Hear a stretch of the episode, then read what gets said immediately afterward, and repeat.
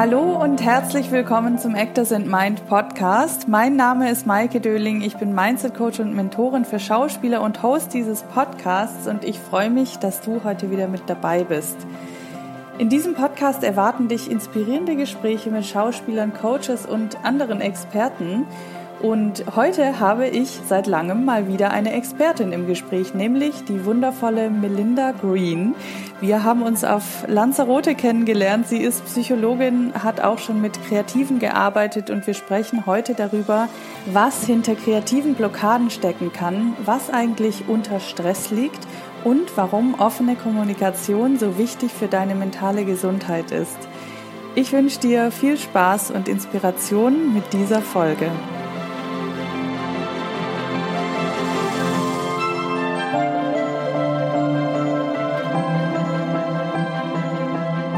Gibt heute einen Special Guest. Es ist die Psychologin Melinda Green.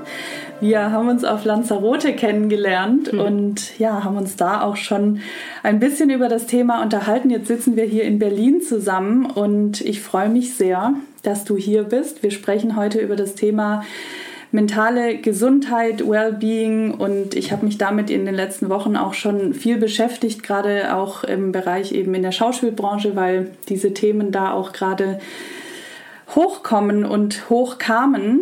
Ähm, wir haben uns ja darüber auch schon auf Lanzarote unterhalten und ich würde gerne heute ja ein bisschen darüber sprechen, was so die Anzeichen sein können für eine psychische Erkrankung, sowohl für die Betroffenen als auch für Außenstehende. Mhm was ich sehr wichtig finde, was auch die Ursachen dafür sein können, wie man dem Ganzen vorbeugen kann und was man für seine mentale Gesundheit tun kann.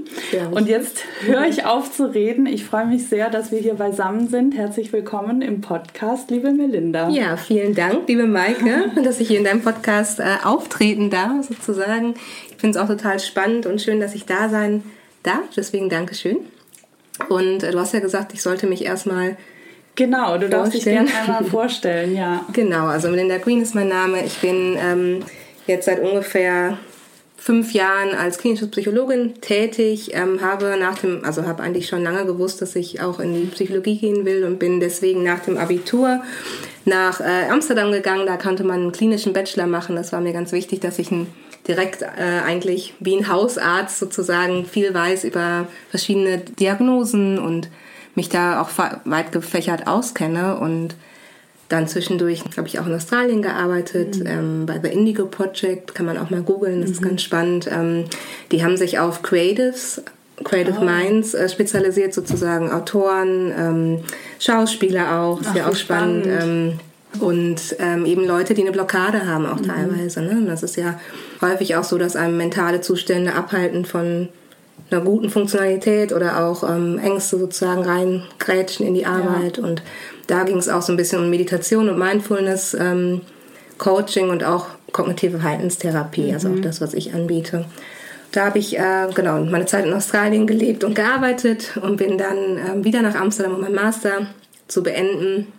Und dann habe ich dort mit Patienten vorrangig ähm, depressive Patienten und mhm. ähm, Patienten mit Angststörungen und ADHS gearbeitet. Das war auch eine sehr spannende Zeit. Und genau, jetzt bin ich in Berlin seit äh, ungefähr drei Jahren und mache hier die Ausbildung zur psychologischen Psychotherapeutin und nebenbei ähm, arbeite ich in der Tagesklinik für bipolare Störungen. Mhm. Genau. Und jetzt gerade, es kommt auch noch spannend dazu, ähm, haben wir ja auch darüber gesprochen, in Lanzarote mache ich mich selbstständig als ja. Psychologin und biete eben psychologische, psychologische Beratung und auch psychologisches Coaching mhm. an und bin da auch in Richtung kognitive Verhaltenstherapie, also da reden wir auch später noch drüber. Ja. Aber genau, deswegen, das ist gerade so alles gleichzeitig und total spannend. Ja. Ich finde es gerade voll interessant, auch mit diesem Projekt in Australien. Ich, entweder ähm, haben wir nicht drüber gesprochen oder ich habe es vergessen. Nee, ich habe es gar nicht Aber, erwähnt, ähm, genau. Ganz spannend. Genau, das war eben, ähm, die sind jetzt auch total groß und das zeigt mhm. ja auch einfach, was ähm, wie einfach die Kreativität auch blockiert wird durch ja. mentale Zustände. Ne? Also es ist, ähm, als ich da mit denen gearbeitet habe, da waren wir noch ein kleines Team von ungefähr fünf Leuten also mit allem. Die haben auch teilweise habe ich das Instagram gemacht und alles ähm, neben dem Job auch. Und jetzt sind es ungefähr 30 Psychologen, die arbeiten mhm. und auch ein Riesenteam und die machen auch ganz viele Workshops eben auch mit Schauspielern, mit äh, Autoren und total spannend. Zum Thema mentale Gesundheit. Genau, also ähm, die Psychotherapeuten und Psychologen arbeiten eben wirklich auch an Symptomatiken wie Angst und Depressionen mhm. neben ne, The Widers, Widers Block, also dieser Blockade eben auch, dass man nicht weiter funktionieren kann, arbeiten kann. Ähm, und auch wenn du, gerade als Schriftsteller, hast du ja auch diese, wie nennt man es denn auf Deutsch, Widers Block heißt es auf Englisch, also diese Blockade, dass du nicht mehr weiter kommst ähm, in deiner Kreativität. Ich weiß, was du meinst, mir fällt gerade das deutsche Wort auch nicht ein. Aber ich glaube, jeder, jeder es wissen.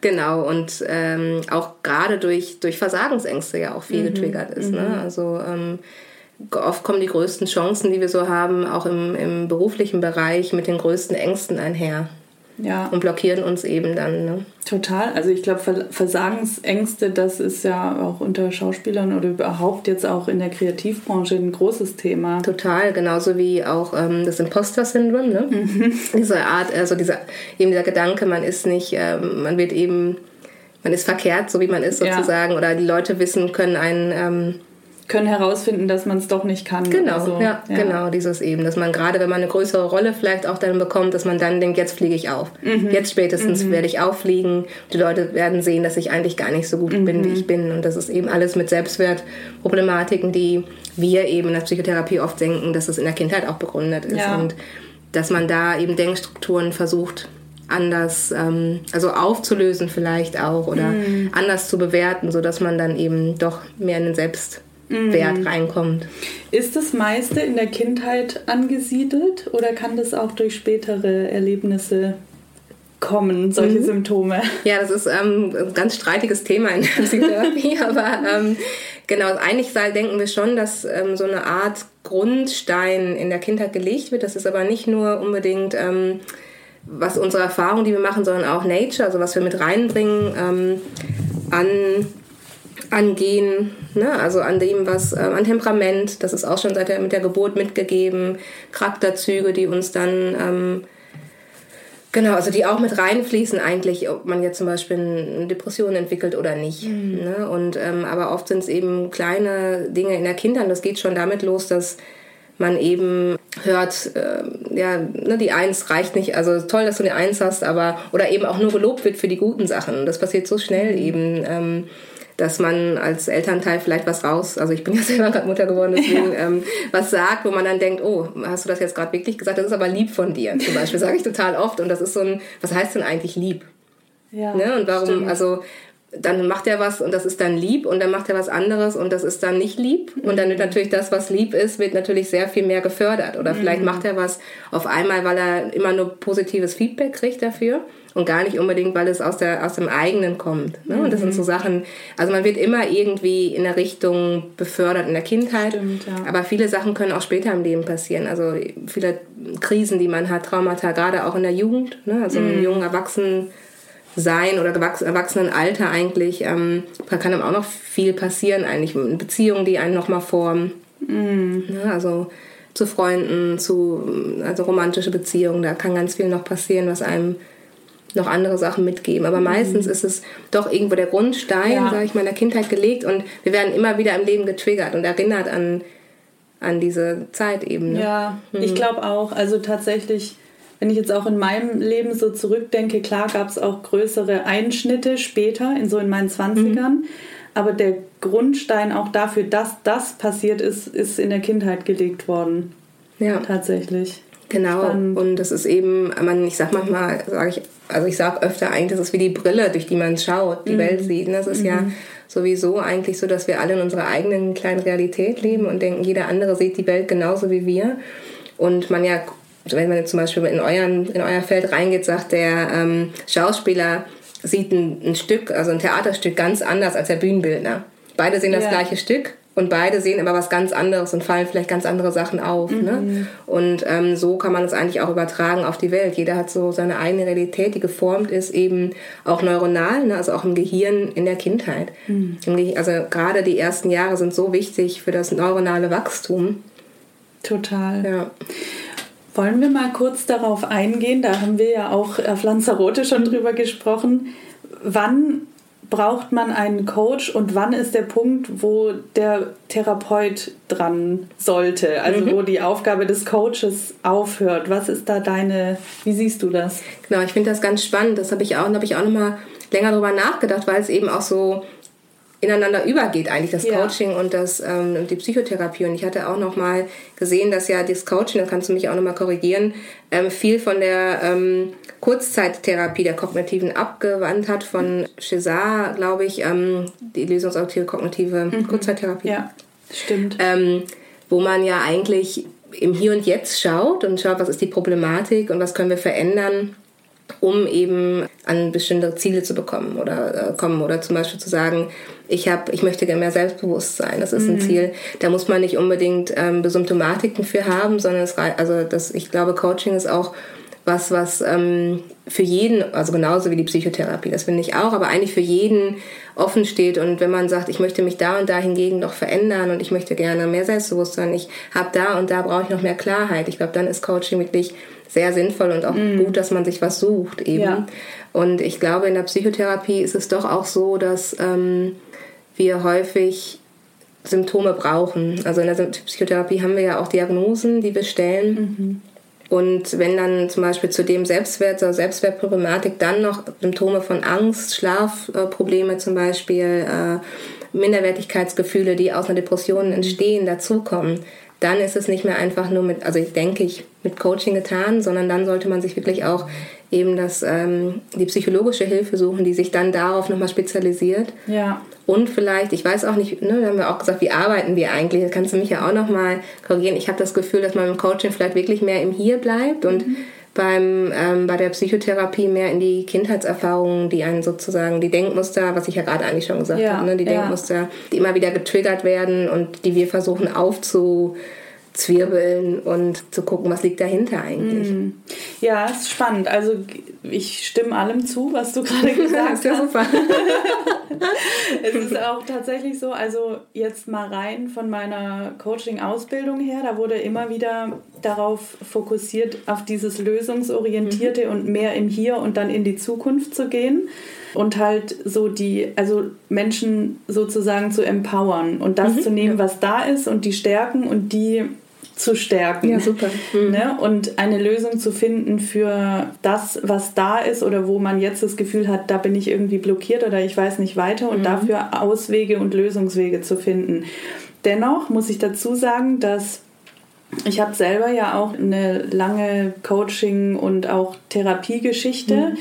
und ich muss sagen, dass ich, wenn ich jetzt vor allem im 1 zu 1 Coaching arbeite, schon auch hin und wieder mal in die Vergangenheit mhm. gehe, um zu gucken, weil es mir einfach total hilft zu verstehen, welche Muster sich wiederholen oder was da passiert ist und wodurch dann jetzt diese Probleme entstehen und so.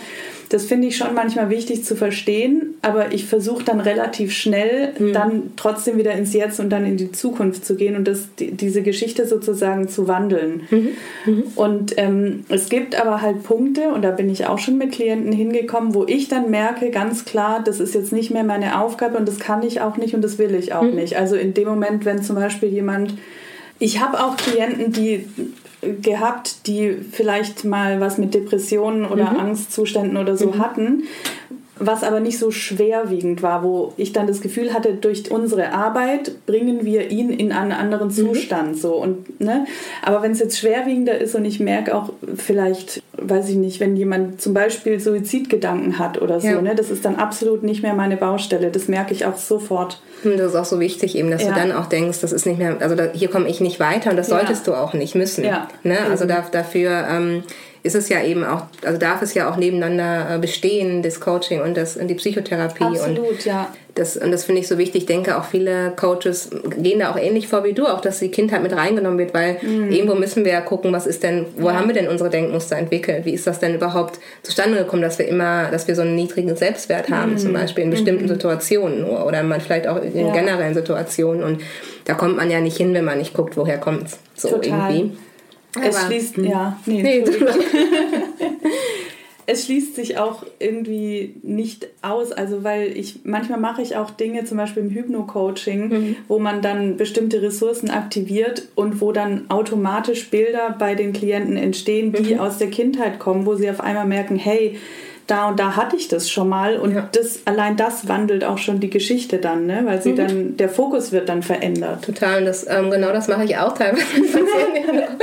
also nicht Hypnotor Coaching, aber eben ähm, Imaginationsverfahren, so Imaginationsverfahren und auch Hypnose, ähm, um eben Sachen rauszubringen und ähm, auch eben Ressourcen und zukunftsgerichtet. Und ich glaube wirklich, dass der größte Unterschied ist ähm, bei ähm, Psychotherapie und Coaching ist einfach wirklich auch diese Symptomatik. Ne? Also, dass mhm. man eben Psychotherapie vielleicht eher sucht ähm, oder suchen sollte, wenn es einfach auch um bestimmte Symptome geht, die mit, mitspielen. Mit Symptomen meine ich ähm, zum Beispiel dann die Schla also Leute, die schlaflos sind, die Angstzustände haben, Panik, ähm, ein lang an, also lang wiegendes depressives Gefühl. Mit depressivem Gefühl meine ich eigentlich so, ein, so eine innere Leere auch, die eintritt, beim, mhm. also bei manchen. Und das ist dann, glaube ich, was, was wo man wirklich auch länger auch hingucken muss auf das Gefühl und nicht, nicht zu schnell dann in das in Ressourcenaktivierte reingehen ja. kann. Mhm. Mhm. Ja, das wäre nämlich jetzt meine nächste Frage gewesen, was die Symptome sind. Also Wann sollte man sich einen Therapeuten suchen? Mhm. Ich finde es ganz spannend, weil ähm, das eigentlich in unserer Gesellschaft immer noch so ein Tabuthema ist, ja. die Psychotherapie. Und das finde ich immer so schade, weil ich auch oft schon das Gespräch hatte und gesagt, also auch aufgesucht habe mit ähm, auch Freunden und auch Familie, wo ich gedacht habe, naja, wir würden ja mit einer Platzwunde zum Beispiel, würden wir auch nicht ähm, selber anfangen rumzudoktern und einfach mit äh, irgendwie ähm, Kleber oder mit äh, uns sich selbst irgendwie versuchen zu, zu stopfen und dann zu denken, diese Narbe wird genauso schön aussehen, wie als wenn ich jetzt ins Krankenhaus gefahren wäre. Oder mit einem Bruch ähm, würden wir auch niemals versuchen, da selber dran zu gehen. Aber sobald es was in der Psyche ist, sagen wir, da muss ich selber, da muss ich stark genug sein. Das ja. muss ich selber schaffen. Das ist schwach, das ist ein Zeichen von Schwäche, wenn ich mir Hilfe suche.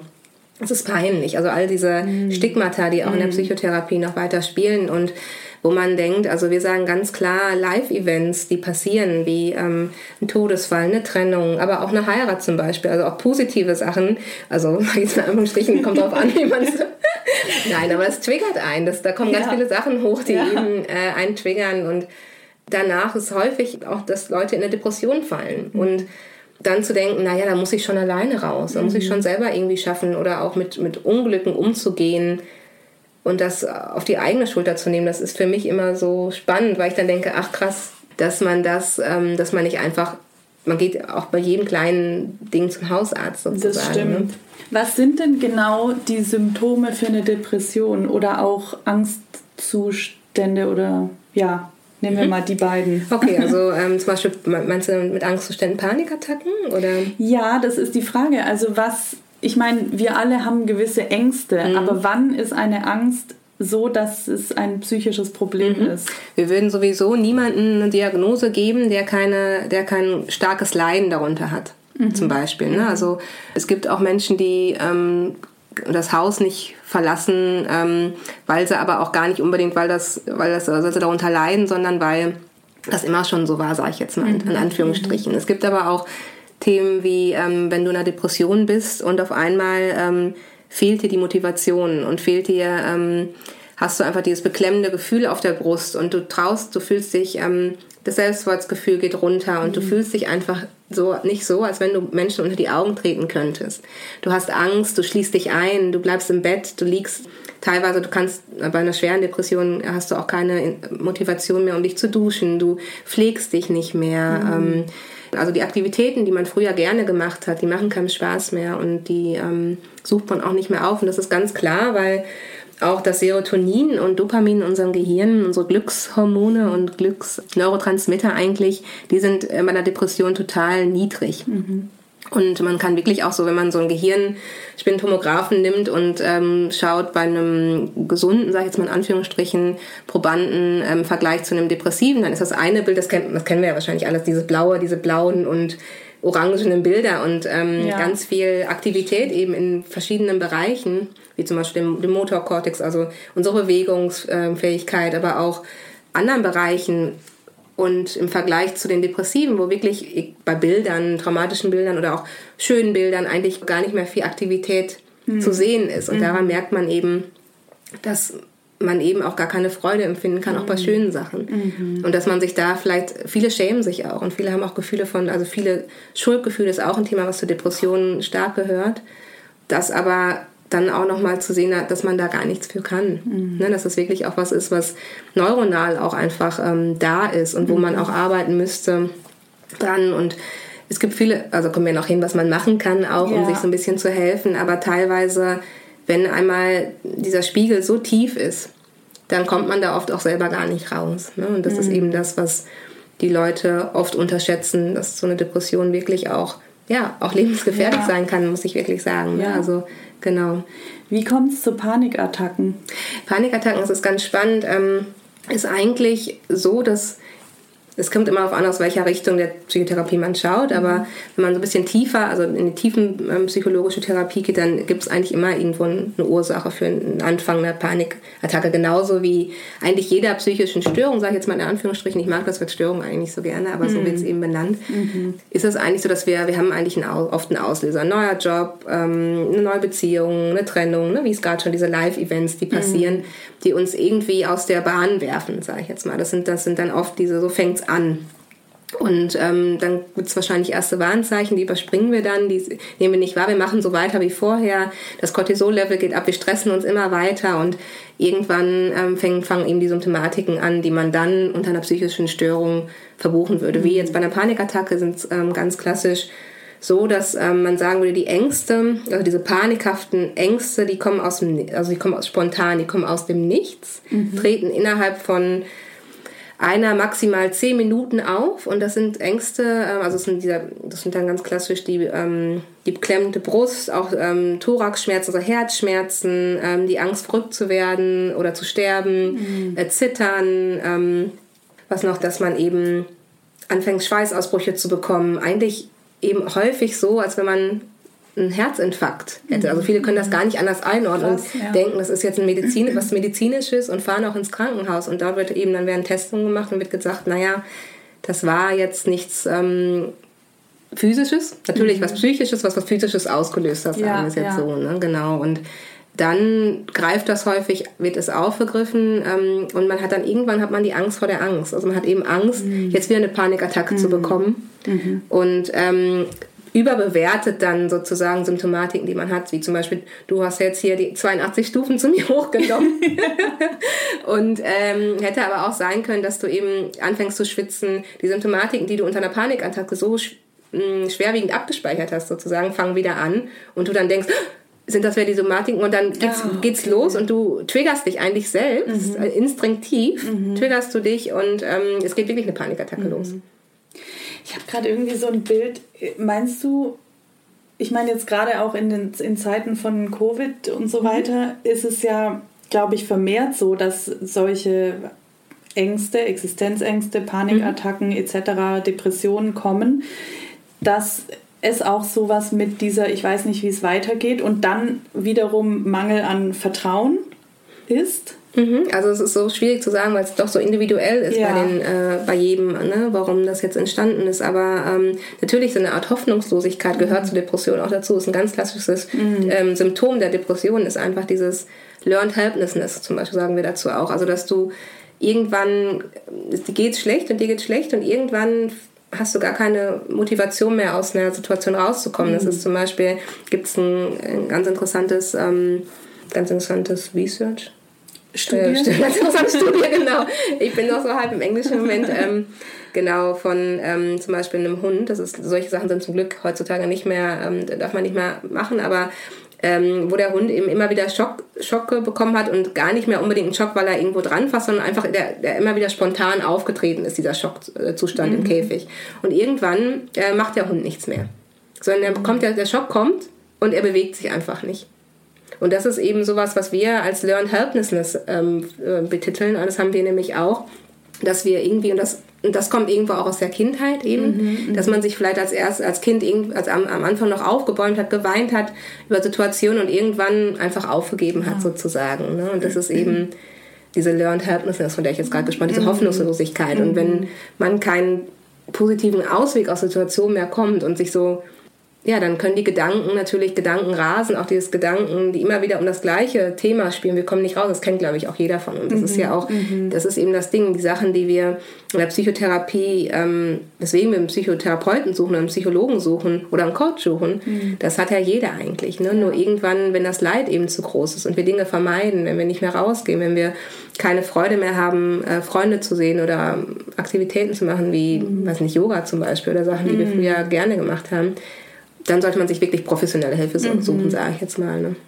Kannst du sagen aus deinem Projekt in Australien, mhm. ich habe jetzt gerade den Namen vergessen. The Indigo Project. The Indigo Project. Mhm. Ähm, kannst du sagen, was da aus deiner Arbeit, die du dort getan hast, so die, wie nenne ich das, die Hauptursachen für die Probleme sozusagen waren? Mhm. Ähm, ja, wirklich ähm, viel auch Versagensängste. Mhm. Ja, also viele Leute haben eben dann plötzlich das neue ähm, Projekt bekommen, also oder den Vertrag zum, zum neuen Buch oder Dinge, die, die, die außer der Norm waren, mhm. äh, die, äh, die eben, die einem nochmal ganz anders triggern. Und mit Triggern ja. meine ich eben Ängste, eigene Ängste nochmal anders äh, hervorbringen. Ne? Mhm. Ne? Also, dass ähm, man auf einmal denkt, und dann das kennt ja jeder diese Procrastination, ne? die Prokrastination ja. eben.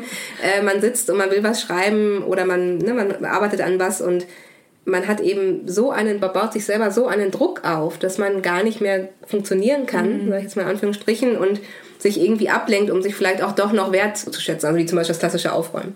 Ja. Na, anstatt vor dem äh, Computer zu sitzen und die Sachen zu machen, die man machen muss, dann plötzlich die Wohnung aufräumen, weil man sich dadurch dann doch wieder was Positives raus. Ich kann wieder doch capable was zu machen, mhm. aber mhm eben das, was man, und das ist, und das kommt durch eigene Ängste und dieses Gefühl auf der, auf der Brust, was mhm. man immer so schön, was ja wahrscheinlich jeder von uns ja, auch kennt, dieses ja. beklemmende Gefühl. Mhm.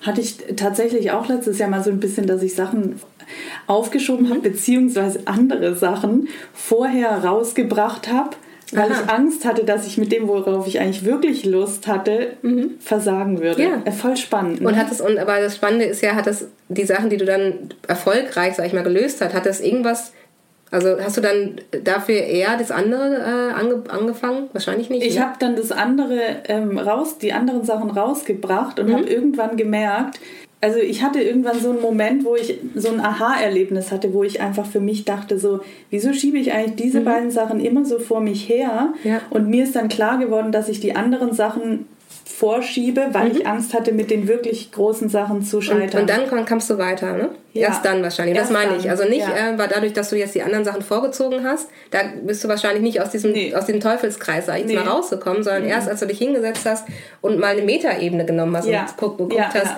was passiert hier eigentlich, was genau gerade. Da, und das ist wahrscheinlich. Ja, es fing dann auch so an, sorry, dass mhm. ich nee, gerade unterbreche, es fing dann so an, dass die Sachen, die ich dann immer weiter rausgebracht habe, nicht mehr so erfolgreich waren und ich mich dann gefragt habe, warum kommt es jetzt gerade, ist, ist wahrscheinlich nicht mehr dran. Und dann fing ich an, darüber nachzudenken und habe gemerkt, okay, das, was ich eigentlich, worauf ich wirklich Bock habe, das schiebe ich gerade vor mhm. mir her. Und also ja, es war eine Metaebene, die ja. ich eingenommen habe. Genau, mhm. und das konntest du vielleicht auch durch deinen Background, ne?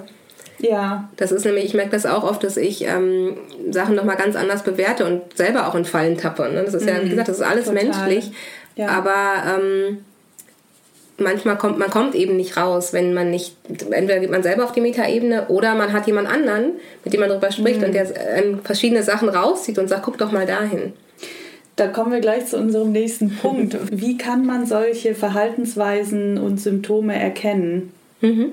Ja, eigentlich ähm, ist das ganz spannend, weil ich hatte zum Beispiel mit, ähm, mit meinem bipolaren Klienten, da ist es in der Hochphase eigentlich relativ schwierig, das zu erkennen. Und deswegen haben wir da oft über den Körper die ersten Symptome über den Körper eben, also die Depressionen, die erkennen Leute relativ schnell, muss ich sagen. Mhm. Ähm, aber trotzdem, auch da kann man gucken, ähm, ganz klassisch ist, ist Schlaf, ähm, Essverhalten, und aktiv, also eigene Aktivität. Ne? Also wie, ähm, wie in der Depression fühlt sich alles ganz schwer an. Also selbst jetzt morgens sich den Kaffee zu machen zum Beispiel, mhm. ist eine Riesenaufgabe. Wie gesagt, das Duschen. Das ist ein Riesenakt. Das ist ähm, fast gar nicht mehr möglich. Und das ist eben auch, was ich gesagt habe, ganz normal durch dieses äh, niedrige Serotonin, Noradrenalin, was wir im Gehirn haben. Genau, also das ist das eine. Schlaf kann entweder ganz viel sein in Depressionen, aber kann auch ganz wenig sein. Ne? Die schlaflosen Nächte, wo man eben immer wieder sich hin und her wirft, viel grübelt, nicht wieder in den Schlaf findet. Mhm. Und das äh, genau Essverhalten, Schlafverhalten ähm, Antrieb, ne? das haben wir ja gerade gesagt, aber natürlich kennt auch jeder die Stimmung, ne? Ja. die depressive Stimmung. Ich weiß nicht, ob es jeder kennt, aber jeder ähm, Fünfte in Deutschland hatte ja schon mal eine Depression mhm. auch. Also es ist auch was sehr Verbreitetes. Nicht viele mhm. sprechen drüber. Mhm. Leider, muss ich sagen. Das ist wirklich schade, ähm, dass das immer noch so ein Tabuthema ist, ähm, obwohl es so was ganz Normales ist. Auch wenn man sagt, das ist was ganz Neuronales, was, was schnell verholfen werden kann eigentlich. Das ist ne? übrigens nur, um es kurz zu sagen, in der Kreativbranche jeder Dritte. Ach, ja, eine Studie gelesen. Ja, okay, ja, spannend. Im Vergleich zu jeder Fünfte in Deutschland. Spannend. Ja. Ja, mhm. weil da wahrscheinlich auch nochmal ganz anderer Druck auf einem liegt. Ne? Ja. Ein gesellschaftlicher Druck. Mhm. Ne, zu funktionieren, zu präsentieren ja. und dann vielleicht auch äh, Blockaden oder Krisen zu sehen und dann muss man ja trotzdem funktionieren nach mhm. außen. Ne? Vielleicht ist da nochmal ein ganz anderer Druck. Ja. Ja, auf der einen Seite, also bei den mhm. Kreativen, also bei eher jetzt so bei der Schauspieler, Sänger, also die, ja. die selber was präsentieren ja. sozusagen. Mhm. Und auf der anderen Seite ähm, so Produktionsseite und so weiter ist es dann eher so wegen ganz viel Arbeit und dann auch Druck, kreativ zu sein und so. Ja, spannend. Ja. Wie kann man als Außenstehender erkennen, dass bei jemandem etwas nicht stimmt? Mhm. Hm. Ähm, das ist ganz spannend. Also es ist meistens ähm, sogar an dem eigenen Gefühl teilweise. Also ähm, ah. Oft ist es so, dass ähm, Mensch, also Angehörige von äh, depressiven Menschen zum Beispiel am Anfang ganz fürsorglich sind und ganz viel unterstützen und helfen. Und da gibt es auch mehrere Studien zu, die auch zeigen, dass am Ende ähm, man ja auch in der Depression dieses Schuldgefühl hat und das Gefühl hat, man ist alleine. Und je länger das irgendwie anhält, desto mehr ähm, ist man wirklich auch allein. Mhm. Dadurch, dass die Leute sich zurückziehen von einem. Irgendwann hat man, haben die, um die, also sind die Leute eben nicht mehr im Verständnis, sondern sind genervt. Stimmt. Ja. Und ähm, helfen eben auch nicht mehr. Und das ist auch die Frage, ähm, vielleicht auch nicht mehr zu wissen, wie zu helfen. Und diese eigenen Antennen dafür sind eigentlich ziemlich gut. Mhm. Also, dass man erkennt in meinem Partner, meiner Freundin, meinem Kunden, sag ich jetzt mal, meiner meinem Familienangehörigen, dem geht es nicht gut. Die Antennen sind eigentlich ziemlich gut dafür, die mhm. wir haben. Und gerade, wie gesagt, dass wir auch Sachen, auch da wieder die Symptome eigentlich, ähm, was sehen wir, derjenige hat den ganzen Tag nichts gegessen, ähm, räumt nicht mehr auf, macht nichts mehr, bleibt viel zu Hause, will vielleicht auch gar nicht mehr, also meldet sich ganz wenig nur noch. Ne? Total, ne? ja. Also ähm, der, Anruf, der Rückruf kommt, kommt nicht mehr oder wird mhm. total schwer, zieht mhm. sich zurück und ähm, viele beziehen das dann auch schnell auf sich selber mhm. vielleicht und denken, ja, der will jetzt nichts mit mir zu tun haben, was ist da los? Aber häufig können die Personen dann eben in der Depression oder auch in dieser starken Angststörung. Die Angststörung ist auch eben eine Vermeidung. Wenn du Angst hast, du kriegst eine Panikattacke, wenn du jetzt in der U-Bahn sitzt zum Beispiel oder eben mit vielen Leuten zusammen bist, dann vermeidest du diese Situation mhm. eben. Ne? Und dann ist der sicherste Ort am Ende zu Hause und das ist aber eben auch der, das goldene, der goldene Käfig. Ja, ne? voll. Ja. Und sollte man, also was kann man als Außenstehender dann tun, wenn man sowas erkennt? Mhm. Da, kann man das überhaupt ansprechen? Nehmen die Leute das an? Was macht man da? Mhm. Ja, also es ist ganz wichtig, dass man eben eigentlich offen kommunizierend und ähm, auch das, was man selber wahrnimmt, dem anderen rückspiegelt. Also zu sagen zum Beispiel, hey du, ich merke, ähm, ne, du schläfst nicht mehr so richtig oder du hast dich gestern hin und her, also beim Partner jetzt zum Beispiel, du wälzt dich mhm. immer hin und her, ist alles in Ordnung, machst du dir Gedanken, ich habe ja schon lange nichts mehr von dir gehört, ist alles okay, ne, wie geht's ja. dir? Und dann auch den Druck rausnehmen und nicht wenn der andere sich dann häufig öffnen, die Leute sich dann relativ schnell, wenn sie mal mhm. das Gefühl haben, sie können auch. Ähm, aber dann nicht zu sagen, ach, das wird schon wieder. Oder, ähm, ja, das kenne ich auch, ähm, diese Phasen, diese, diese ne, just keep on smiling, diese ganzen Plus, die wird schon wieder. Ne, diese ganzen Sachen, die man so raushaut, weil man ja, auch nicht... Äh, weil man hilflos ist genau, irgendwie, ne? Ja. ja. Mhm. Ähm, ne, oder diese äh, Pat on the Shoulder, also dieses auf den Rücken klopfen wird schon wieder, dieses, ne? Genau, das sollte man, ähm, das, das hilft einfach eben nicht. Ja. Ne? Man denkt, man sagt dann was, weil man nicht weiß, was man sonst sagen soll, aber dann sagt man lieber nichts und stellt lieber offene Fragen, ne? Zum Beispiel schon allein die Frage, wie kann ich dir helfen? Mhm. Was kann ich tun für dich, ne, zum Beispiel? Oder ähm, auch Entscheidungsfindung ist in so einer Situation, wenn man in Depression steckt oder in Angst, Ängste hat, ganz schwierig. Also da ist schon, das kennt man, kennt man wahrscheinlich auch, wenn es einem nicht so gut mhm. geht, dann zu sagen, was will ich jetzt anziehen, was will ich essen, was, was will ich heute machen, keine Ahnung, am liebsten möchte ich nur im Bett bleiben, sozusagen, Ja, in ja. Anführungsstrichen. Und dann zu sagen, hey, ähm, ich hätte jetzt Lust auf einen Spaziergang, ich hätte Lust auf eine Pizza, ich hätte Lust auf das und das. Ich würde mich total freuen, wenn du mitkommst. Oh, wie schön. Ne? Voll, Anstelle, macht ja, voll Sinn, ja. anstelle von zu sagen, komm, ähm, was willst du denn machen? Sollen wir, komm, wir gehen jetzt raus. Was willst du machen? Da, da, da, dahin. Und dann den Druck immer höher zu machen und der andere nur innerlich quinnt. Gott, oh so, naja. Genau. Einfach offen für die und auch eben den anderen nicht unter Druck zu setzen, weil das macht ja schon alleine genug. Ne? Diese Schuldgefühle sind so stark bei einer psychischen Erkrankung, da einfach den Druck rauszunehmen und einfach zuzuhören. Schuld vor was? Das ist häufig so ein Schuldgefühl ähm, eben aus einer, ja, ich bin ein Versager raus. Also aus diesen, diesen inneren, ähm, wir sind ja eigentlich unsere, se- selbst unsere schlimmsten Kritiker, sage ich jetzt Ja. mal, ne, häufig. Und ähm, in der Depression sind, sind diese selbstabwertenden Gedanken ganz viel da. Also du, du bist ein Loser, du bist ein Versager, du kannst nichts, du taug, taugst nichts. Das, sind, das können Sachen sein, die irgendwo in der Kindheit vorgekommen sind, die uns wie irgendjemand gesagt hat, mitgegeben hat auf dem Weg. Das können aber auch eigene Empfindungen sein, die in der Depression eben rauskommen und dann Niemand möchte ähm, lieber zu Hause sitzen und nichts mit den Kindern machen. Oder lieber möchte, also keiner möchte jetzt nicht zum Geburtstag, zur Geburtstagsfeier von einer Freundin gehen, weil er lieber ähm, im depressiven Bett liegt, sage ich jetzt mal in Anführungsstrichen. Und, aber man kann eben nicht. Und das ist eben das. Und das verstehen häufig Außen, Außenstehende nicht, man, dass man nicht kann. Ah, okay. Also, dass man das Gefühl hat, ich kann nicht und man kann auch nicht, weil eben neuronal ist man geblockiert, sag ich. also man ist blockiert, man kann nicht und darüber hat man trotzdem Schuldgefühle. Und zwar ganz massiv häufig, ganz Ich verstehe es gerade selbstabwehrend. voll. Das muss ich jetzt kurz erzählen. Aber ich meine, mein Vater, das wissen, glaube ich, die Zuhörerinnen auch die und Zuhörer, äh, der hatte ja Depressionen sein ganzes Leben. Also der lebt auch noch, hat es auch immer noch, ähm, aber es hat sich verändert. Aber mir wird gerade auch klar, dass er auch Schuldgefühle hatte. Ja? Weil, ja, Wie hast du das gemerkt? Also, Und das ist ja ganz spannend, weil du ja dann selber jetzt aus dem Angehörigen ja. Also ich weiß nicht, ob du darüber sprechen möchtest, aber Doch, vielleicht hilft das. Nee, aber ne, weil du mir ja gerade die Frage, was kann man als Angehöriger machen? Hm. Und ich glaube, das, natürlich ist das schwierig, gerade in Familien, als Angehöriger, gerade in der, in, wenn man selber Kind ist, ist es natürlich ähm, schwierig, was sind die Aufgaben und soll man überhaupt was machen? Aber Hm. man fühlt sich eben häufig so hilflos. Ne? Ja, also ich sehe es halt eher an der Art und Weise, wie mein Vater sich uns, meiner Schwester und mir gegenüber verhalten hat und auch heute noch verhält, weil er hat es auch tatsächlich mal ausgesprochen, dass er, dass es ihm leid tut, dass er in unserer Kindheit nie wirklich da war für Ja. uns. Und ich merke es auch an der Art und Weise, also auch wenn ich jetzt zu Hause bin, wie er mir dann was für die Reise mitgibt. Oder ne, der macht viele Geschenke so und gibt auch Geld, hat mir auch mein zweites Studium bezahlt und so weiter. Und es ist so, er hat eine andere Art, mir die Liebe zu zeigen.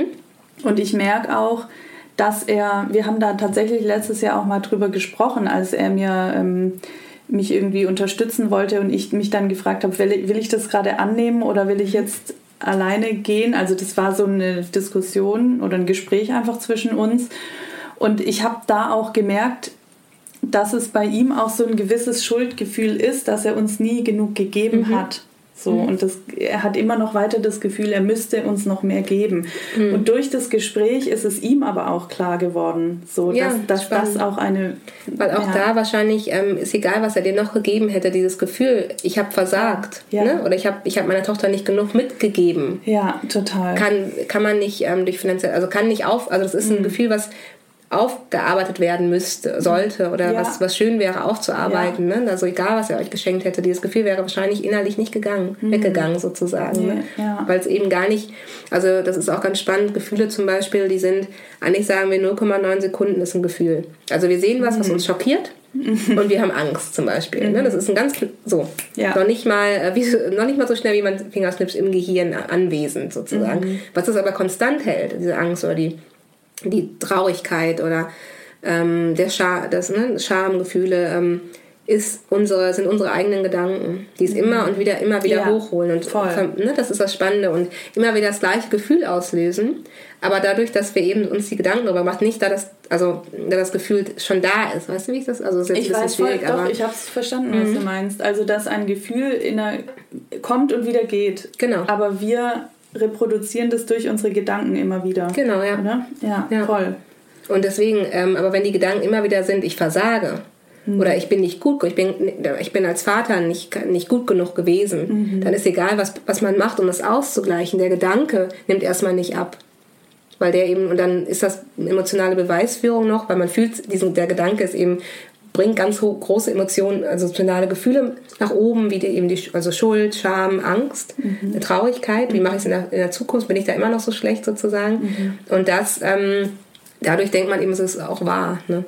Das heißt, äh, es ist auch eigentlich eine Aufgabe, seinen Gefühlen Aufmerksamkeit zu schenken total, und sie total, zuzulassen ja. und ja, total. Also das ist so spannend. Wir verdrängen so häufig Gefühle mhm. und das machen wir die ganze Zeit im Arbeitsalltag. Im, wir stressen uns immer mehr einfach um anstelle mal von hinzuhören. Ne? Mhm. Also wir sind dann, mhm. also gerade ähm, Sachen wie, ähm, wie gesagt, psychische Symptome, die können auch die treten auf, wenn wir immer, immer und immer wieder über unsere Grenzen treten. Häufig zeigt uns unser Körper, aber auch ähm, unsere Gefühle zeigen uns häufig schon, das stimmt nicht. Mhm. Wir, also wir strampeln einfach immer weiter über unsere intuitiven Gefühle hinweg ja, ja. und ähm, verdrängen die. Und da sind wir ganz gut geworden hier in der westlichen Gesellschaft, sage ich jetzt mal in Anführungsstrichen. Mhm. Das auch machen zu müssen. Jeder macht es ja so, so nach dem Motto. Ja, ne? Und wenn du dann irgendwann der Körper shut down und alle psychischen ähm, Erkrankungen sind eigentlich auch so ein Zeichen für jetzt zum Beispiel auch eine Depression. Ganz klassisch, Depressionen gibt es auch im Tierreich. zum Beispiel, das ist ganz spannend. Also äh, Affen, ähm, zum Beispiel gibt eine Affenart, ähm, wenn da jemand aus der Herde aus, ähm, also rausgemobbt wird, das ist ja häufig so, wenn irgendwie dann ist eine Depression, treten Symptome auf wie eine Depression und das ist, um länger zu überleben. Also Depressionen sind eigentlich ein Überlebensinstinkt, der in uns herrscht. Mhm. Also dadurch, dass man eben mehr schläft, weniger isst, das sind, ah, kann man seine okay, Ressourcen eben länger ähm, über, überdauern ohne eine Gruppe. Und wir sind ja Herdentiere. Das mhm. ist ja, ne, wir sind ja mhm. auch Säugetiere und wir sind Herdentiere. Und Depressionen sind eigentlich äh, wertvoll, sage ich jetzt mal in Anführungsstrichen, mhm. gewesen. Ja. Heutzutage behindern sie uns und sind außer der Norm. Und deswegen gehen viele eben in Therapie gar nicht, weil sie sagen, ich muss, irgendwas stimmt nicht, ich muss mal hinhören, sondern erstmal, ich muss das loswerden, um dann wieder genauso gut zu funktionieren wie vorher. Aber gar nicht zu realisieren, dass das, wie man vorher eben funktioniert hat, gar nicht, also dass das eigentlich zu der Depression geführt hat. Das ist spannend, weil ähm, jetzt aus der systemischen Sicht mhm. ist es ja auch, dass also die Depression ist ja ein extra Teil sozusagen, ne? also mhm. ein Teil im System, die auch ein Symbol oder ein Zeichen ist, dass etwas nicht stimmt. Ja, genau. Ne? Ja, also, total. Ja. Oder auch dieses eben, ähm, ne, oder auch das, das Gefühl des Burnouts, also dieses Ich kann, also man kann nicht mehr, man ist ausgebrannt, hilft einem man ist wirklich ausgerannt. Die, also jetzt komme ich wieder auf dieses ähm, Noradrenalin, was für, für die Motivation, für, für den Antrieb zuständig ist, Dopamin, für die, auch für die Motivation ist das, das Gefühl von Happiness, ich freue mich. Diese Sachen, die sind weg, die sind ausgebrannt. Wir haben die aufgebraucht. Und, ähm, ne, das, und das muss langsam wieder aufgebaut werden im Gehirn. Das Gehirn braucht dafür Zeit. Und diese Zeit wird ja, durch so einen Shutdown, mhm. ne, dadurch, dass man eben im Bett liegen bleibt, dadurch, dass man, aber das Problem daran ist dann, dass wir uns eben in solchen Situationen so fühlen, als wäre das Beste für uns jetzt, uns zu verkriechen, uns in Netflix äh, zu verstecken, ja. ne, äh, äh, den ganzen Tag Binge-Watching und einfach im Bett bleiben. Und das Problem ist dann, dass wir keine positiven ähm, Reize mehr reinkriegen. Also wir, ähm, ne, wenn man rausgeht, selbst wenn man wirklich depressiv und man, man kann die Schönheit nicht erkennen, mhm. weil eben nicht genug im Gehirn angereizt wird, ist es trotzdem so, dass ähm, es hier ankommt. Mhm. Jeder schöne Reiz kommt an und immer mehr und immer mehr Dopamin kann aufgebaut werden sozusagen. Mhm. Und wenn wir uns keinen schönen Reizen mehr aussetzen, wenn wir zum Beispiel nicht mehr spazieren gehen, Krass, wenn wir ja. nicht mehr ähm, uns das Eis sowieso nicht schmeckt und wir uns deswegen auch nichts gönnen, sage ich jetzt mal in Anführungsstrichen, dann kommt nichts mehr rein, dann kommt, werden unsere Speicher auch nicht mehr aufgefüllt. Oh, es ist voll spannend, weil ich meine, im Grunde fängt es ja eigentlich an damit, dass wir unsere Emotionen oder auch Impulse, die uns eigentlich Spaß machen, unterdrücken oder sie jahrelang ja, unterdrückt total. wurden. Mhm. Und irgendwann gibt man sich das sozusagen selber nicht mehr, oder? Kann man das so sagen?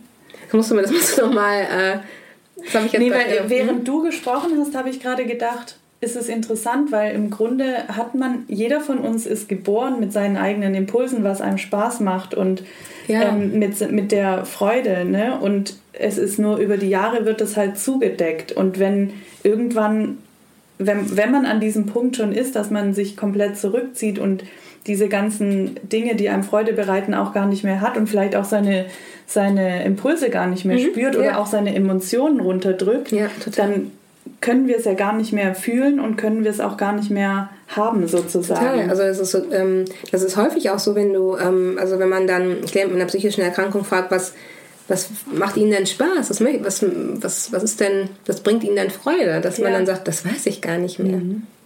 Was war denn, was war denn früher? Was, oder man kann dann sogar teilweise wirklich bis in die Kindheit gehen und dann sagen, ach, ich habe total gerne Teamsport gemacht, mhm. zum Beispiel. Mhm. Oder, aber ähm, das ist so wegge, so verdrängt worden dass man da gar keinen Platz mehr für hat und dass man auch wirklich gar nicht mehr weiß, was tut mir gut.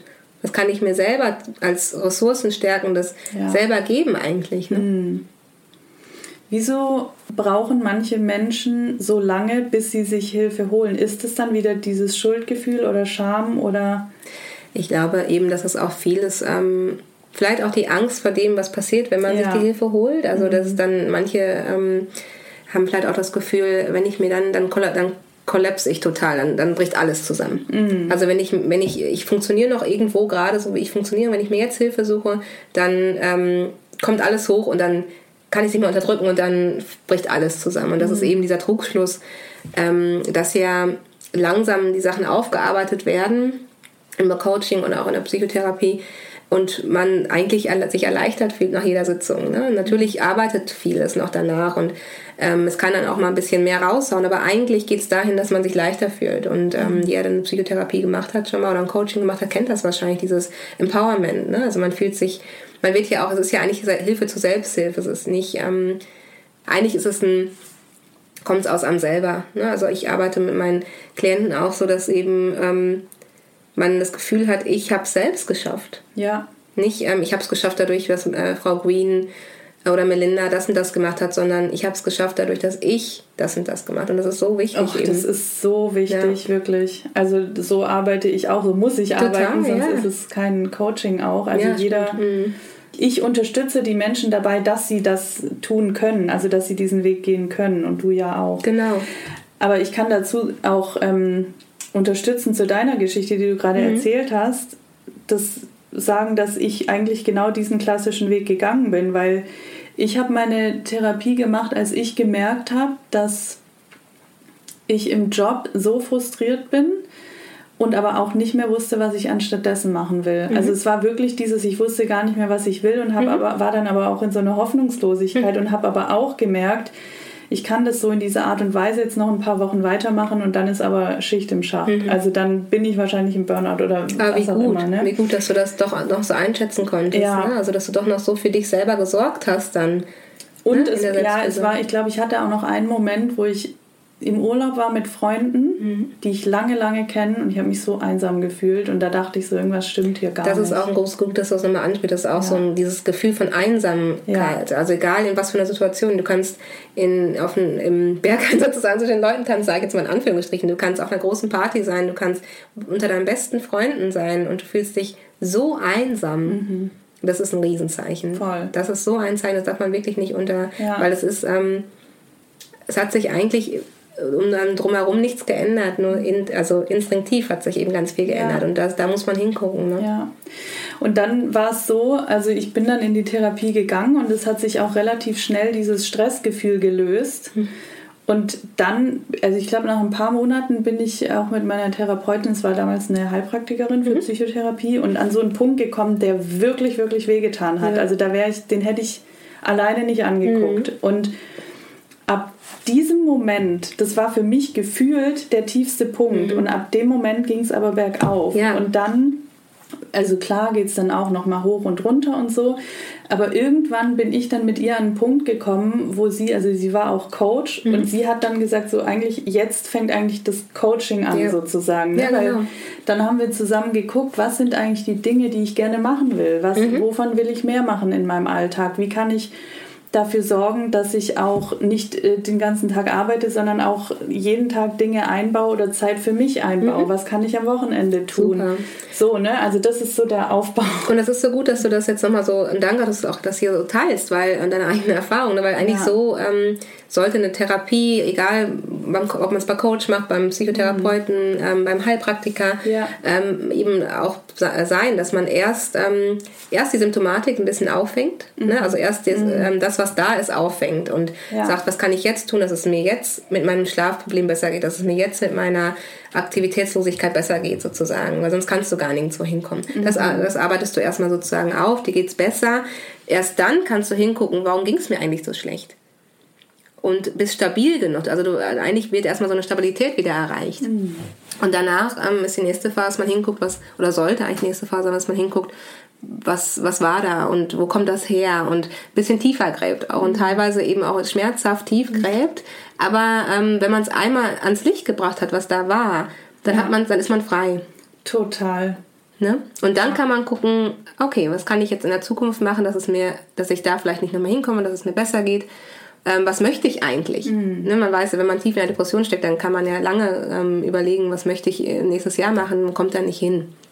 Ich glaube auch tatsächlich, dass viele, und zwar, also da schließe ich mich mit ein, auch Angst haben vor der Veränderung, die dann kommt, weil ich glaube, unterbewusst wissen viele, dass es eine große Veränderung sein wird. Mhm. Ich meine, wenn ich daran zurückdenke, ich glaube, ich habe die Therapie vor drei Jahren oder so mhm. angefangen.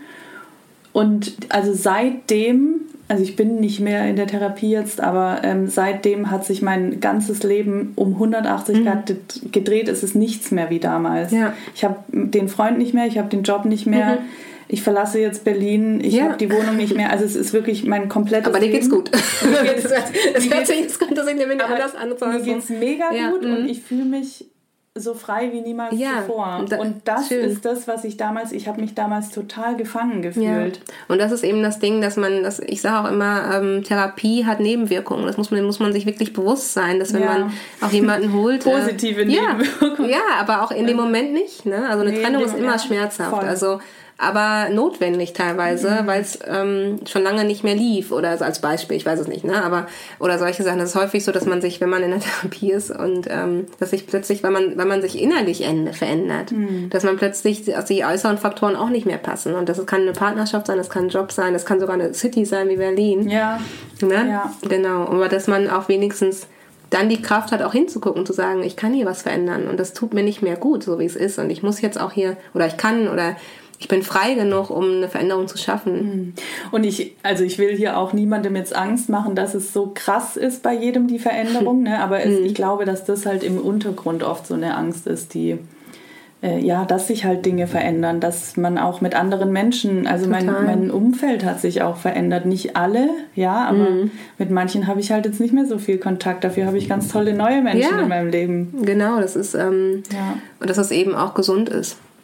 Ne, ja. Change äh, kann auch gesund sein. Das ja. muss ähm, total. Und das ist aber auch bei mir auch so gewesen. Also ich habe auch mal eine Therapie gemacht ähm, und habe dann auch gesehen, dass ich, man bewegt sich ja auch oft in immer wieder gleichen Kreisläufen, unbewusst. Man kommt mhm. immer wieder ans gleiche Thema dran. Man gerät immer wieder an die gleichen Männer. Man hat immer wieder die gleichen Probleme im Job zum Beispiel, dieses ich muss, ähm, ich muss besser sein, man, nimmt, man häuft sich zu viel, man macht Überstunden, diese ganzen Themen immer wieder das Gleiche und du kannst oft nicht raus aus deinem eigenen Gedankenkreis oder aus deinen eigenen Problemen. Da muss manchmal jemand von außen kommen und gucken, das und das ist so und so und dann wird einem plötzlich selber bewusst, aha, stimmt. Ja. Und dann kann man Veränderungen schaffen und dann trennt man sich vielleicht auch oder dann aber es ist eben für einen. Und das ist der Unterschied. Ja. Es wird einem nichts angetan, es passiert nicht von außen, sondern man hat die, man selbst nimmt man ist man bewusst und nimmt diese Situation wahr und ändert sie. Mhm. Und dadurch ähm, ist man frei. Ja. Was kann man jetzt dafür tun, dass es vielleicht gar nicht erst zu diesem Tiefpunkt kommt? Also mhm. was, was sind die aus deiner Sicht die wichtigen Dinge, die man für seine mentale Gesundheit tun kann? Mhm.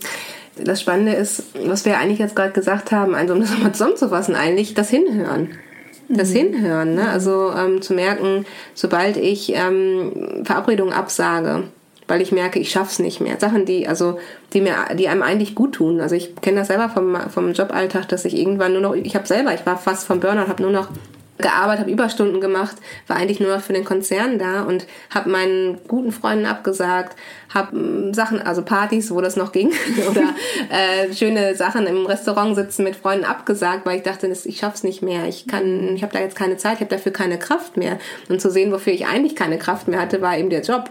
Ne? Also, ja. ähm, aber hinzugucken und hinzuhören mhm. und äh, ich hatte, ich hab, konnte gar nicht schlafen, weil ich am nächsten Tag wieder zur Arbeit musste und diese ganzen Themen, also einfach zu gucken, irgendwas stimmt hier nicht. Mhm. Ne? Also irgendwas stimmt. Also man muss auch nicht mal gucken, das liegt an der Arbeit, das liegt an dem Freund, den man hat, oder der Freundin, die vielleicht nicht passend sind, dem Partner, der Lebenssituation, um da erstmal hinzugucken, sondern erstmal erstmal in sich selber vielleicht auch zu meditieren, mhm. zu gucken, äh, morgens einen Bodyscan zu machen, hinzuhören. Ähm, ne, einmal durch den Körper zu gehen und zu gucken, fühl, wie fühlt sich was wo an. Wo habe ich zum Beispiel, so, ich hatte heute Morgen leichte, ein gleiches Beklemmungsgefühl, das habe ich dir ja schon gesagt, ähm, weil äh, das, durch diesen Podcast ähm, hier, wo ich mich total drauf gefreut habe, trotzdem hatte ich heute Morgen äh, leichte Ängste und dann haben wir ja gerade erst das mehr, ähm, kann ich ja jetzt hier erzählen, ja, erstmal selbst geschüttelt. Also es ist so eine Übung, wo man sich einfach mal total ausschüttelt und alles rauslässt und äh, mhm. äh, dreimal tief geatmet und, und dann ging's. Und auch zu sehen, ich habe die, also ich habe eine Sorge, vielleicht selber auch hier nicht professionell oder gut genug rüberzukommen oder diese ganzen Sachen, die mitspielen. Und das, ich, ich sehe, also ich gehe in mich, ich sehe es, ich nehme es wahr, ich mhm. lasse das Gefühl da sein und mhm. sage auch nicht und bewerte es nicht. Also ich sage nicht, ja. ähm, das ist aber jetzt blöd, dass du das denkst oder du bist, ähm, ne, sondern ich sehe es und ich denke, okay, das ist, das kommt, was weiß auch, woher es hinkommt, also vielleicht aus Kindheitserfahrung oder auch Erfahrung früher. Und das dann aber auch rauszulassen und gehen zu lassen. Also mhm das sind so Sachen, ähm, aber erstmal muss man eben hinhören. Das ist voll das schöne Beispiel. Es ist einfach auch eine Achtsamkeit sich genau. selbst gegenüber. Total. Ja. Eine Selbstliebe irgendwo auch. Ne? Also alles darf sein. Also jedes Gefühl darf auch sein. Und es nicht zu bewerten, finde ich auch ganz wichtig, das da sein zu lassen. Genau. Und vielleicht auch zu sagen, oft sagen wir ja, wie, wie geht's dir eigentlich? Ich bin so gestresst. Und dann zu gucken, was ist Stress eigentlich? ne, also ich bin gestresst. Jeder versteht natürlich, was man damit meint, aber eigentlich liegt unter dem Stress was anderes. Man ist mhm. traurig, man ist erschöpft, man ist sauer, man ist äh, fühlt sich allein, man ist einsam. Also Stress ist einfach so, eine, so ein, was ist Stress eigentlich? Ja. Ne? Das ist so spannend. Das ja. wird überhaupt nicht hinterfragt. Ich finde, Stress ist tatsächlich auch eine Energie. Ich beschäftige mich jetzt seit ein paar Monaten auch viel mit so Energiearbeit und mhm. sowas. Deswegen fand ich das auch mit dem Ausschütteln gerade spannend, ja. ne? weil ich mittlerweile merke ich das auch, dass auch Tanzen oder so, ne? Es mhm. ist alle diese Emotionen oder Ängste und so, das ist ja auch eine Energie in unserem Körper. Total. Das kann auch eine positive Energie sein. Ne? Also ich meine, Tanz ja, sowieso, aber ich meine auch, es gibt auch positiven Stress. Ja. Ne? Und das absolut. ist ja vielleicht auch heute Morgen so ein bisschen ja. gewesen. Es war auch positiver Stress, weil ich habe mich voll darauf gefreut, mit dir zu quatschen mal wieder oder zu mhm. über oder diese Podcast-Folge sagen, das ja. mal so aufzunehmen und habe dann aber im Endeffekt gedacht, eigentlich ist es doch wie so ein Gespräch, was wir geführt haben auf Lanzarote. Absolut. Und, ne? Also und vielleicht ähm, nimmt jemand was mit, vielleicht auch nicht und das ist aber alles in Ordnung. Es darf mhm. alles sein. Mhm. Wie kann man jetzt, also wenn man neue Verhaltensweisen etabliert, also ich habe ja zum Beispiel auch seitdem angefangen, eine Morgenroutine zu mhm. entwickeln, ja, ähm, zu meditieren. Genau, das können wir auch ähm, nochmal kurz sagen. Es ist so wichtig, ja. eben wenn wir merken, irgendwas ist außer Disbalance, also erstmal hinhören, die Achtsamkeit, mhm. das Meditieren, was wir gerade besprochen haben, der Bodyscan.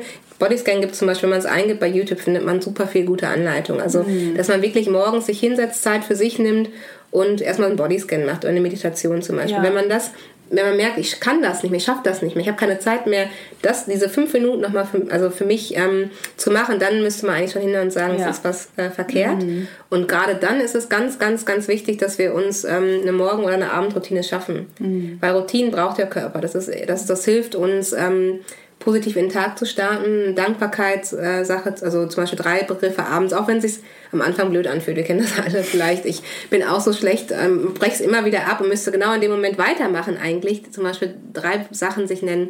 Was möchte ich heute erreichen? Mhm. Wofür bin ich dankbar am Abend? Was ist heute gut gelaufen? Was ist vielleicht nicht so gut gelaufen? Was nicht gut gelaufen ist, darf aber auch sein. Mhm. Ne? Also da mhm. immer also hinzuhören und ganz wichtig eben Routinen schaffen. Ja. Und wenn man keine Zeit zum Essen hat, dann ist was verkehrt. Dann, mhm. dann, dann, dann muss man sich die Zeit nehmen und dann vielleicht eine Mahlzeit Mittag, also zum Lunch machen und sich dann richtig mindful hinsetzen, die äh, Karotte erstmal aus dem Salat erstmal angucken, dran riechen. Also diese kurzen Momente, sich die mhm. Zeit für sich eben zu nehmen, das ist so wichtig. Mhm.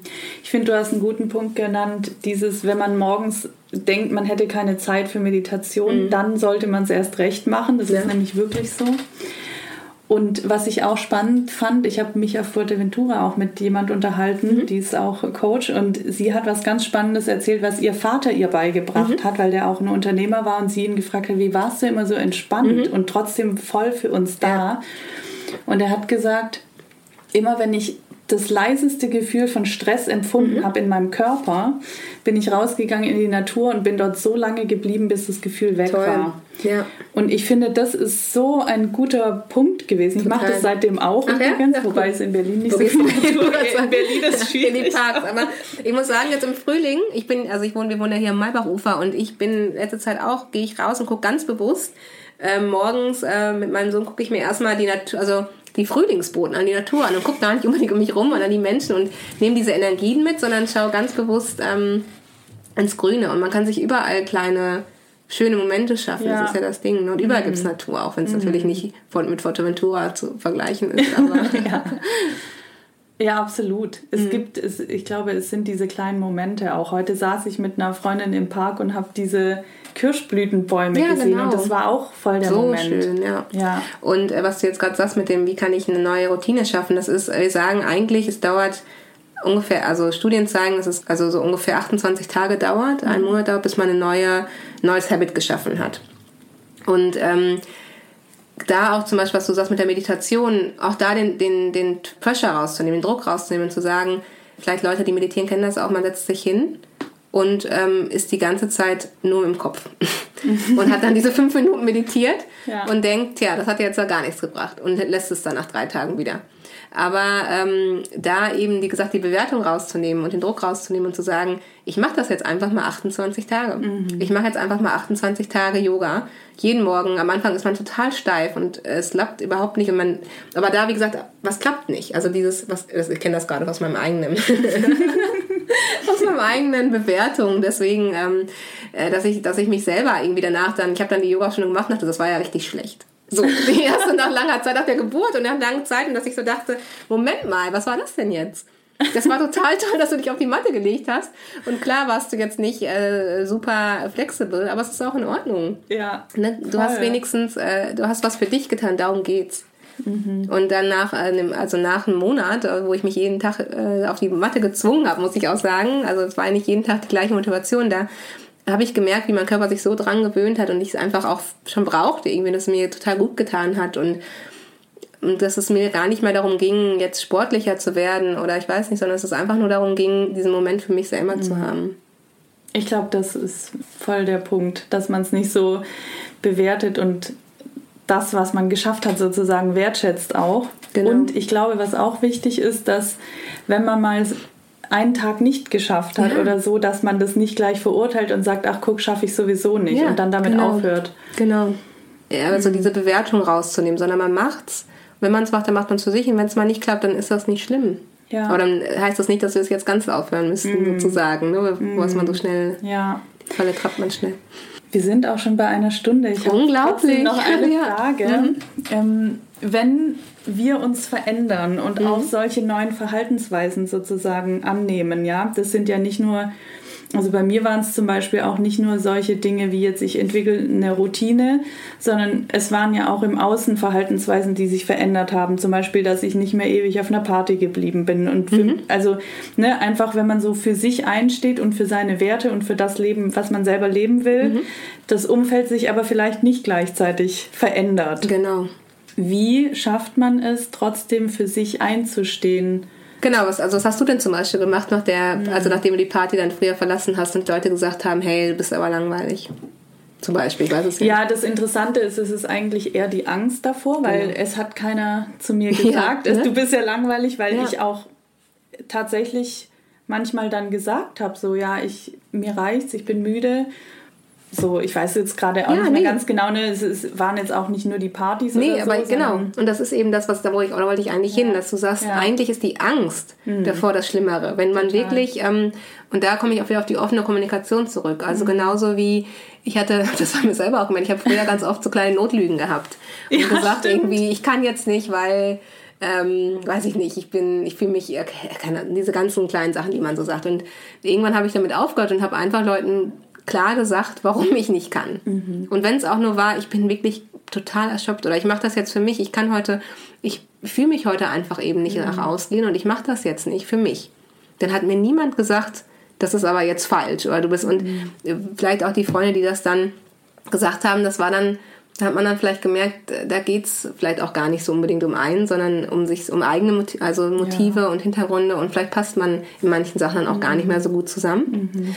Oder auch im, im, vielleicht ist ja auch der Job ein, großes, ein großer Punkt, dass man irgendwann, dass man Angst hat zu sagen, das schafft ich, ähm, offen zu sagen, dieses ähm, Projekt kann ich jetzt nicht mehr noch dazu nehmen. Und der Chef dann sagt, ja gut, dann sind sie aber hier raus oder dann passiert was ganz Schlimmes. Diese Angst davor. Und wenn man dann eigentlich ähm, das mal wirklich ausspricht und sagt, ich, also schauen Sie mal, ich habe jetzt das und das und das und das Projekt.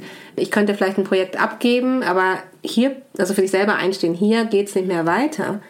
Dann ist häufig das Resultat, was ich auch bei meinen Klienten sehe oder auch bei mir selber auch gesehen habe, dass dann kommt, ach so, ja, okay, dann frage ich den oder den. Oder dass eigentlich gar nicht so was Schlimmes passiert, wie man eben vorher denkt wenn man offen kommuniziert und wirklich Voll. das eigene Bedürfnis auch in den Vordergrund stellt, dann spricht an niemanden das eigene Bedürfnis ab. Wenn, jemand, wenn man sagt, ich fühle mich überfordert, ich fühle mich jetzt nicht danach, ja. hier zu bleiben, dann sagt keiner, doch, du fühlst dich aber so. also gegen Gefühle kannst du nichts sagen.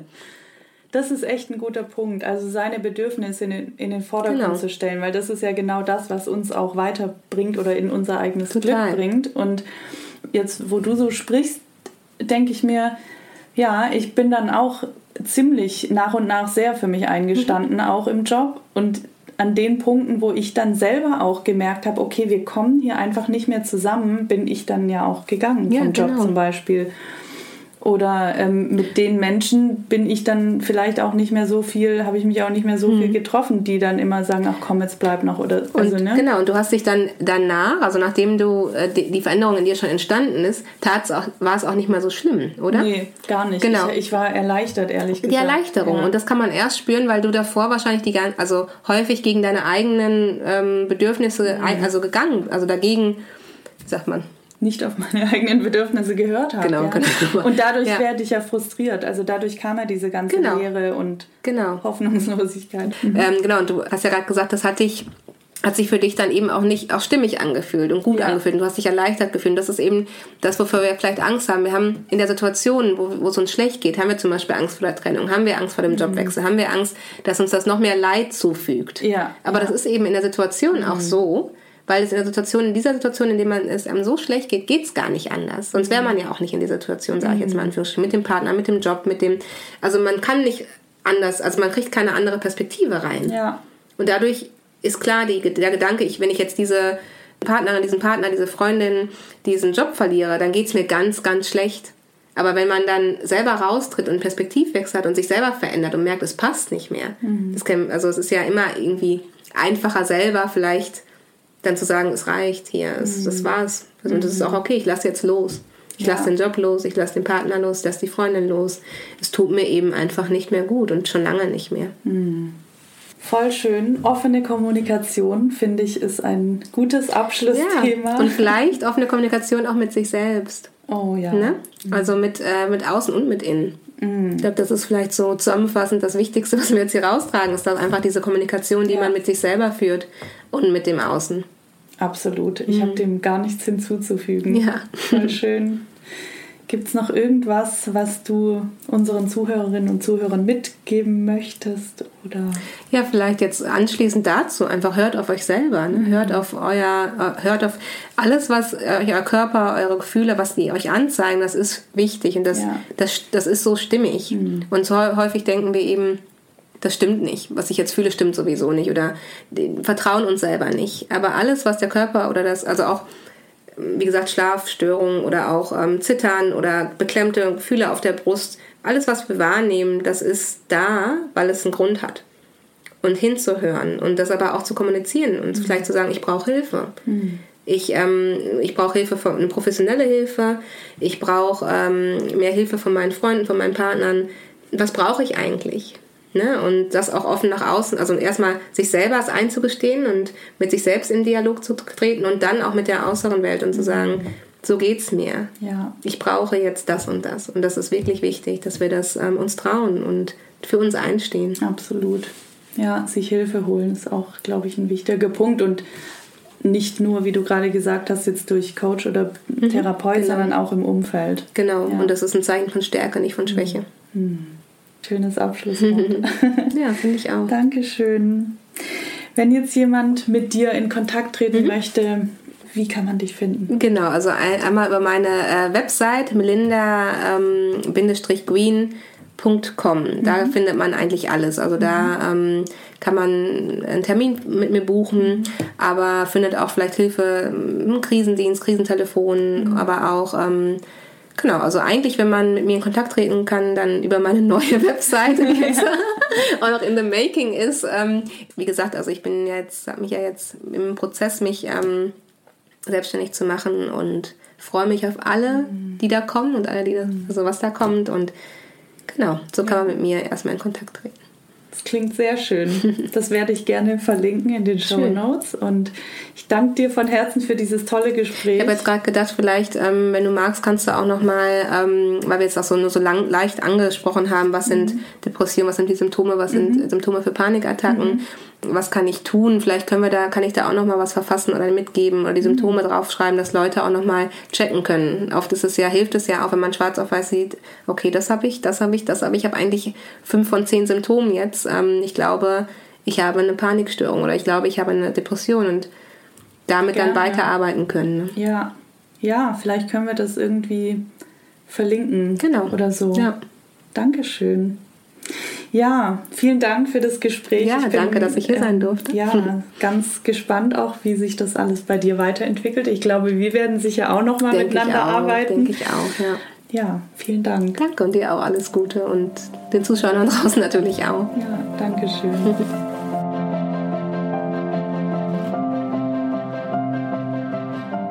Ich hoffe, wir konnten dich mit diesem Gespräch inspirieren und dir etwas für dich und deinen Weg mitgeben. Wie Melinda am Ende gesagt hat, hat sie dir nochmal die Symptome für Depressionen und Angststörungen bzw. Panikattacken zusammengeschrieben und du kannst dort auch nachlesen, was du als Außenstehender tun kannst. Die Dokumente findest du in den Show Notes als Link zu meiner Dropbox. Und wenn du zu dieser Folge Fragen hast oder dich angesprochen fühlst und das Gefühl hast, Hilfe zu brauchen oder einen Angehörigen hast, der Hilfe braucht, dann schreib uns gerne. Alle Infos und Links findest du wie immer in den Show Notes. Und wenn dir der Podcast gefällt, dann freue ich mich natürlich auch wie immer, wenn du mir bei iTunes eine 5-Sterne-Bewertung gibst, wenn du den Podcast abonnierst und weiterempfiehlst. Und ich danke dir jetzt von ganzem Herzen fürs Zuhören. Ich wünsche dir einen wundervollen Tag oder Abend und ich freue mich, wenn du auch bei der nächsten Folge wieder mit dabei bist. Alles Liebe, deine Maike.